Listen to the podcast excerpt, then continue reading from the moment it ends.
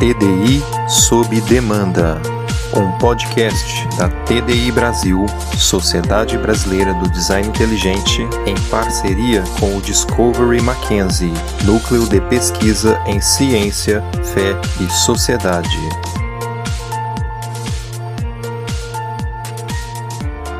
Olá pessoal, nós estamos aqui hoje para discutir um podcast recente foi divulgado pelo Brasil com uma questão bastante intrigante. É, será que um cristão piedoso pode aceitar a teoria da evolução? Então nós temos aqui a Ana Maria Gazon, o Saulo Reis, eu, Marcos Eberlin, e nós vamos ajudar nessa discussão, colocando a nossa opinião. Nós temos também um professor que vai participar com a gente online e vamos falar sobre a nossa opinião. Um cristão piedoso pode aceitar a evolução? Eu vou começar, depois eu vou passar para o Saulo, para Ana Maria, a gente vai fazer um bate-papo aqui. Então, a minha opinião, um cristão piedoso pode aceitar a evolução? Não. Absolutamente não. Porque um cristão, ele aceita que a palavra de Deus é fonte fidedigna, de toda confiança. É uma palavra inerrante, é uma palavra que descreve fatos inquestionáveis. E Gênesis 1 e 2 deixa muito claro que Deus criou o universo, criou a vida, nos fez prontos pelo poder da sua palavra. Então, uma leitura direta,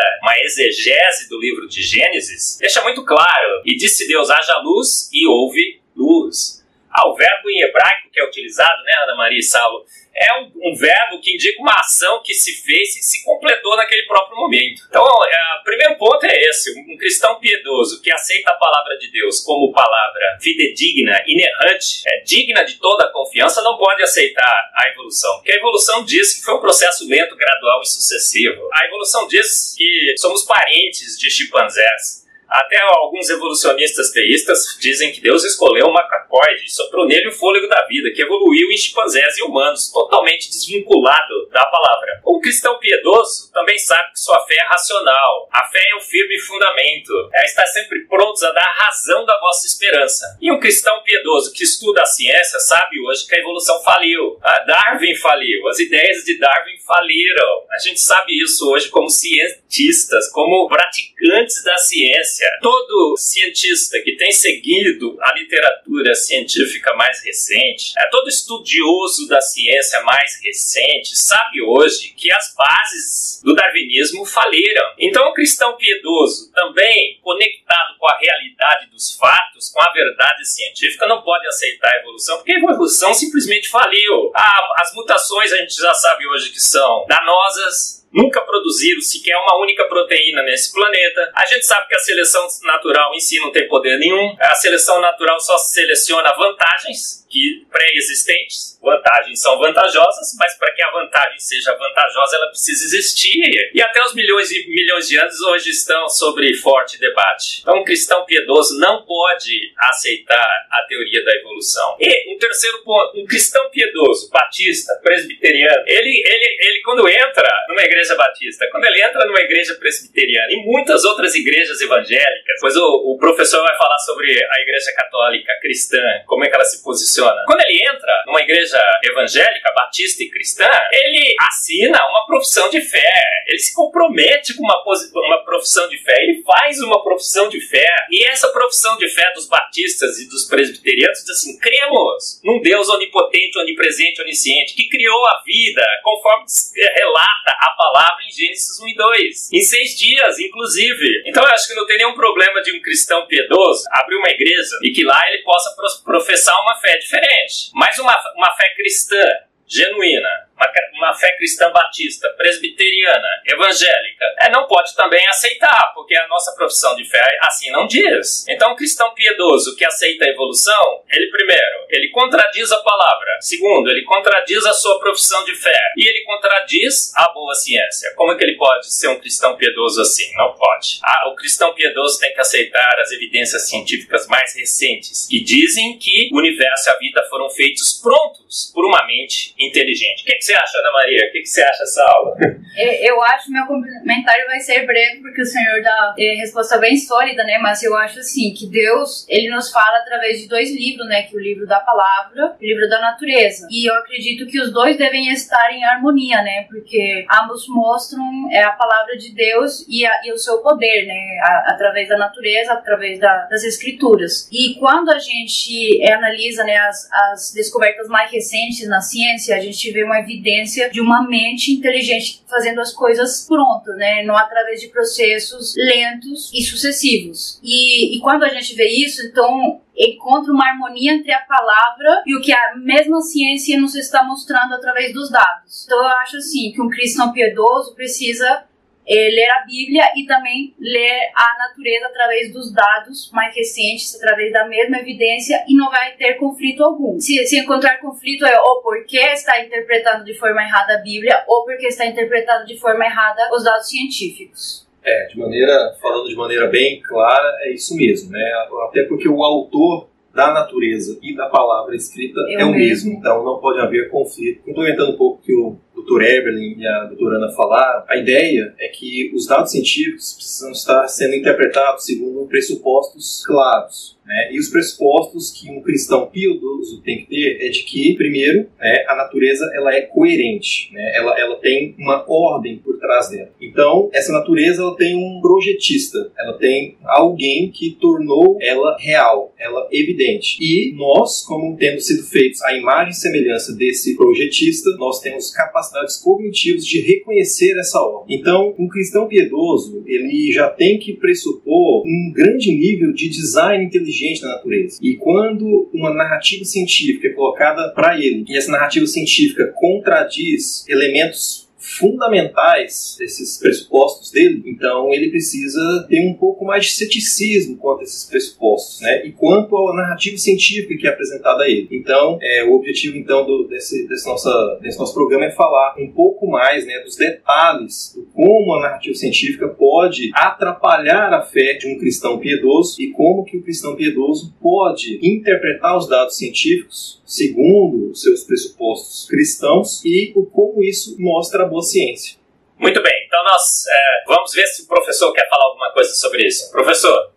Eu só queria acrescentar a questão do se o cristão piedoso pode acreditar na evolução ou não. Obviamente que o livro da Bíblia e o livro da natureza, eles não podem entrar em contradição. Então nós, enquanto cristãos, jamais devemos ter medo da natureza e o que ela tem a nos dizer, que ela jamais vai contradizer a Bíblia. Então se a teoria da evolução fosse uma teoria extremamente embasada no que esse livro da natureza tem nos dito, então sim, nós teremos que talvez olhar para a Bíblia e reconsiderar não a, a veracidade da Bíblia, mas talvez alguma interpretação interpretação que tenha sido feita de forma errônea ou precipitada. Mas a questão aqui é que a teoria evolutiva, pelo menos geralmente o neodarwinismo, inclusive as novas vertentes, elas não nos dão essa segurança. Mesmo do ponto de vista científico, a teoria evolutiva ela não se sustenta, mesmo com as próprias evidências biológicas. E do ponto de vista filosófico também. Sequer um cristão sequer precisaria olhar para a Bíblia neste caso, apesar de que obviamente ela nos ajudaria muito, mas mesmo um ateu, ele não tem as condições para defender defender a teoria da evolução tal, qual ela é defendida, porque ela não se sustenta uh, pelos seus próprios argumentos, entende? E do ponto de vista filosófico também, da tradição cristã, desde a época medieval, causas acidentais, ou seja, no caso da evolução seriam casos de mutações, etc., não podem gerar uma nova substância, uma nova forma substancial, que no caso seria uma espécie natural. É impossível. Somente Deus pode criar formas, somente Deus pode criar novas espécies. Então, assim, toda a tradição cristã, tanto na área filosófica, ela já, já questiona funciona a evolução ali na base. Então, assim, não é só simplesmente uma questão, ah, vamos olhar a Bíblia e esquecer o resto. Não, a própria natureza nos diz, a, a teoria não, ela não se sustenta. Então, era só isso que eu queria acrescentar.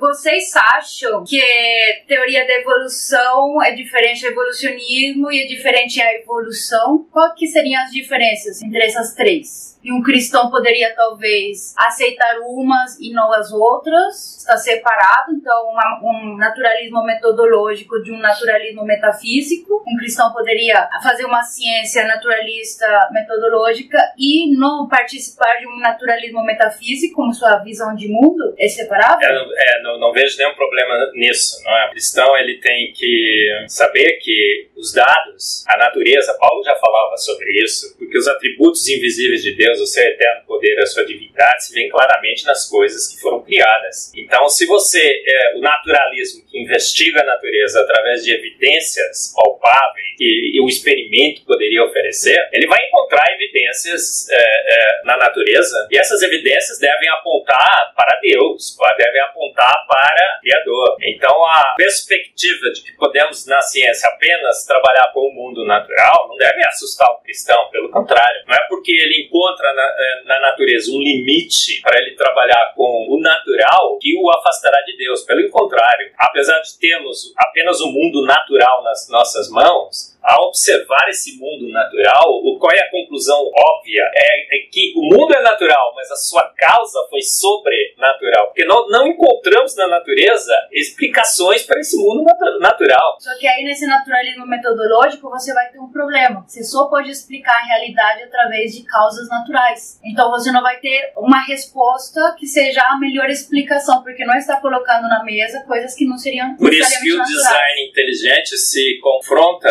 fortemente com o naturalismo filosófico que dirige a ciência. É, nós estamos aqui para sentar na roda do naturalismo filosófico. A gente está para mostrar como que o naturalismo filosófico tem restringido a ciência, tem feito com que a ciência não progrida, tem, tem feito a ciência ficar cega de um dos seus olhos. A partir de 1859, o naturalismo filosófico toma conta da ciência, não era assim antes. É, e faz com que o, o cientista, além de só trabalhar com a natureza, com fenômenos naturais, só possa apelar para forças naturais. Matéria, energia, espaço é tudo que existe, sempre existirá. Então é, é, é exatamente nesse sentido que o design inteligente trabalha. Nós somos contra as amarras do naturalismo filosófico que nos fazem limitar as nossas explicações apenas em causas naturais. Então a gente só fala, olha, só existe causas naturais. E concluímos que a, que a, a causa do universo e da, e da, vida é uma causa natural. O que, que é isso? Isso não é ciência, né? Isso já é um dogma, é um pressupostos naturalistas. Então um cristão piedoso ele tem que saber que ele trabalha com uma ciência hoje pré-conceituosa. Uma ciência que não é boa ciência, é uma ciência que parte de um pressuposto naturalista. Então ele trabalha com a ciência, ele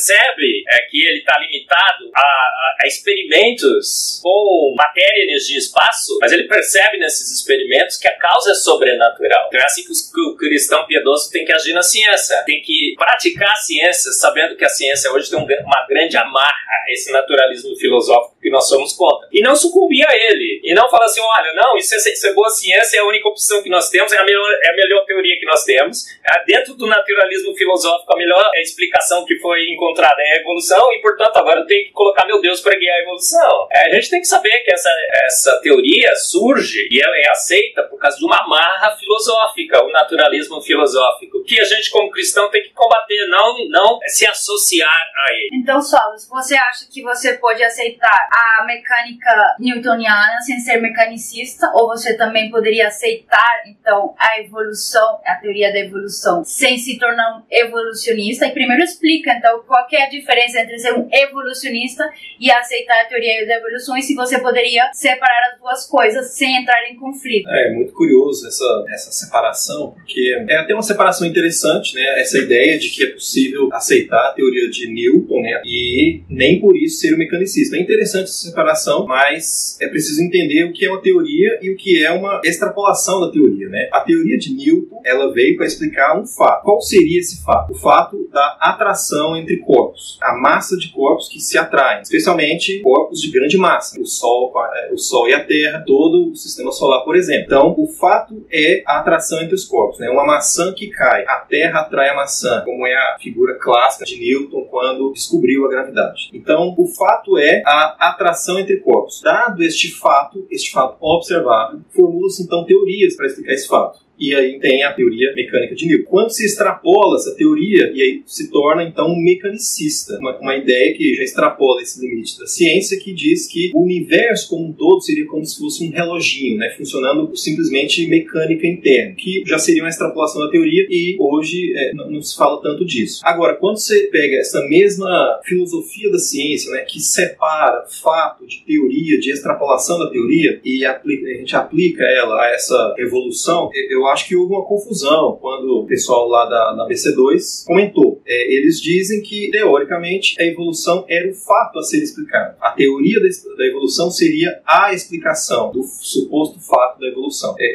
houve uma confusão muito séria aqui, que o fato a ser explicado não é evolução. Estão tentando misturar o fato com a teoria. Isso não pode acontecer. O fato a ser explicado, né, o universo, a vida, especialmente na vida, é a, a origem e a diversidade biológica e a capacidade que os seres têm de se adaptar ao meio. Mas é aquela velha história de que a evolução considera a teoria não como uma possibilidade, mas como fato. Um fato. Mais lei do que a lei da gravidade. Mais lei do que a lei da... Então os cristãos piedosos estão entrando por essa, né? Estão achando que, olha, a questão está definida, Darwin é absoluto, a evolução é fato e, e agora é, o fato é a evolução, não é mais a vida e não é mais o que a gente estava tentando explicar. Isso já é um fato confirmado, já é, é questão resolvida, não é, gente? A gente sabe disso que não é, né, Saulo? E a gente tem que colocar as coisas nas palavras corretas. Não se pode dizer que evolução é um fato, porque fatos são observáveis. O que é, o que se está tentando explicar não é a evolução.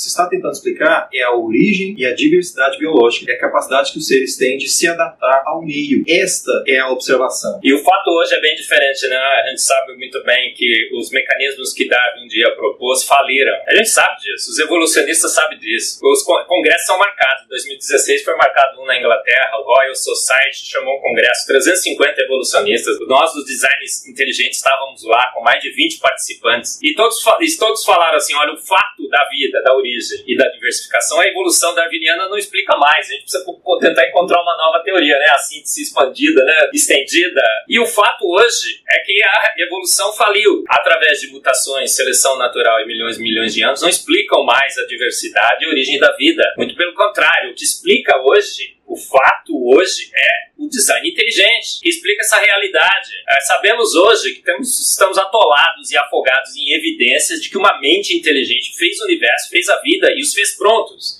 E nós descobrimos isso pelo exercer da boa ciência. Ah, quando nós descobrimos a complexidade irredutível, quando nós descobrimos a informação arbitrária, codificada, e quando nós descobrimos é, exemplos de antevidência. Então, a, a, o fato a ser explicado é a origem e a diversidade da vida e do universo. E a melhor explicação para esse fato não é a evolução. Então, o cristão é, piedoso tem que saber isso, que não é a evolução mais, já foi, mas não é. Hoje é o design inteligente. E só mais uma observação, né, o que o Dr. Evelyn diz, a formulação de teorias científicas ela se dá conforme a visão de mundo do cientista. Então, se existe uma confusão entre fato e teoria, então a pessoa ela já está colocando a sua visão de mundo sobre a realidade. E nós não podemos ter esta confusão entre aquilo que nós temos, a, a impressão que nós temos do mundo e a realidade do mundo. Nós não podemos impor a nossa visão de mundo sobre uma realidade que não está condizendo mais mais com a nossa visão de mundo. Então, se o cientista que é cristão, ele está sendo, digamos assim, forçado a adotar uma metafísica, uma cosmovisão naturalista, está gerando um problema para ele mesmo, porque ele não está fazendo a ciência de acordo com a sua visão de mundo, que não pode ser naturalista se ele for um cristão piedoso. Ciência verdadeira não parte de pressupostos. Ciência verdadeira não diz que só existe matéria, energia e espaço. Ciência verdadeira não exclui outras possibilidades, não fecha a questão, não parte de pressupostos, não define as suas causas, pré-experimento. E é isso que a ciência naturalista faz. Ela exclui o sobrenatural, ela exclui a possibilidade de uma mente inteligente ter feito o universo e a vida. Então, como que nós cristãos piedosos, que queremos exercer a boa ciência, que queremos escolher a melhor hipótese e podemos é, compactar atuar como a ciência hoje é feita. Então nós podemos exercer a ciência, mas nós temos que saber que essa ciência naturalista é uma ciência equivocada. É uma ciência que parte de pressupostos, uma ciência que... Que é limitante, né? Limitante porque... nas nossas conclusões. Sim, porque você vai dizer, tipo, qual que é a explicação para esse fato dentro da, entre as leis naturais? Como que as leis naturais permitiram esse fato observável acontecer? Mas essa não deveria ser a pergunta do cientista. A pergunta deveria ser como isso aconteceu, mas não limitar apenas a leis naturais, porque a gente sabe que elas têm limitações. Por exemplo, o surgimento da mente, né? É, o surgimento da informação arbitrária. Uma coisa bem interessante que algo que ainda não tem como explicar desde a ciência naturalista, meramente naturalista, como é que é, tem a correlação de é, códons, que são três bases é, que estão no DNA e que depois são transcritas no RNA, como elas vão dar um significado orgânico, biológico, que seria um aminoácido. Então as pessoas achavam que talvez tinha alguma interação química que favorecesse qual aminoácido poderia se encaixar com é, ser o significado de tal tripleto de base. Mas hoje em dia a gente vê que tem vários códigos genéticos e mitocondriais que não tem um único código universal, então não, não é não, não tem como explicar isso através de leis naturais, de forças naturais. Você explica a união química né, entre os átomos através das forças naturais, mas não explica essa interação e o significado que dá um tripleto para um aminoácido, já que é, é arbitrário, né? Porque são vários os códigos que existem. Então, de onde surgiu essa informação arbitrária que ela é tão coerente, tão concisa e que é replicada ao longo de muitas gerações? Muito bem. Professor, quer falar alguma coisa sobre essa questão? Eu já nem lembro mais qual é a questão, viu? É, a questão é, você pode é, aceitar a teoria da evolução sem ser um evolucionista?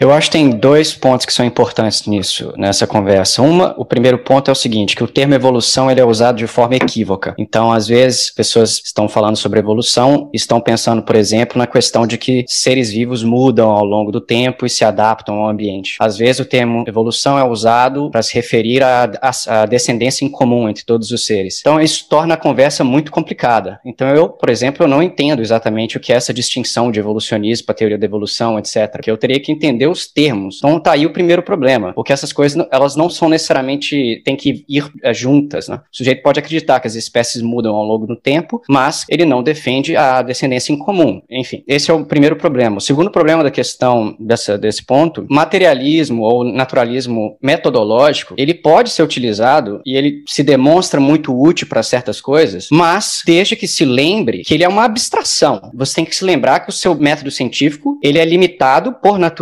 e muitos dos, dos, cientistas modernos eles esquecem e têm se tornado positivistas, achando que tudo que é mostrado pelo naturalismo metodológico é real e o resto não. Bom, o seu método científico não pode provar a si mesmo, ele parte de premissas filosóficas. Então, o problema da evolução é que vários evolucionistas esquecem desse problema, dessa limitação do método científico, e eles acabam invadindo o domínio da filosofia. Então, vários, que é dito em artigos de evolução, eles são tratados filosóficos misturados com com o dado empírico. E aí mora o problema. Se o sujeito estiver simplesmente medindo as coisas, fazendo, olha, a, a, enzima tal faz X e Y e eu mostro e consigo prever tal, pronto, acabou. Mas aí quando ele entra com a explicação e propõe uma, por exemplo, descendência em comum, isso não é provado, cara. Uma árvore filogenética, ela não tem como ser falseável. A ideia de ascendência em comum, a descendência comum, ela não tem como ser falsificada nos moldes da metodologia científica. Então você tem esse problema. Se você quiser, você acha que naturalismo metodológico é uma boa forma de conhecer alguns mecanismos da natureza, tudo bem, eu também acho que é. Mas lembre-se sempre de que esse método, por natureza, ele é limitado. E você confundir isso achando que não, que ele não consegue demonstrar é falso, isso é invadir o domínio da filosofia.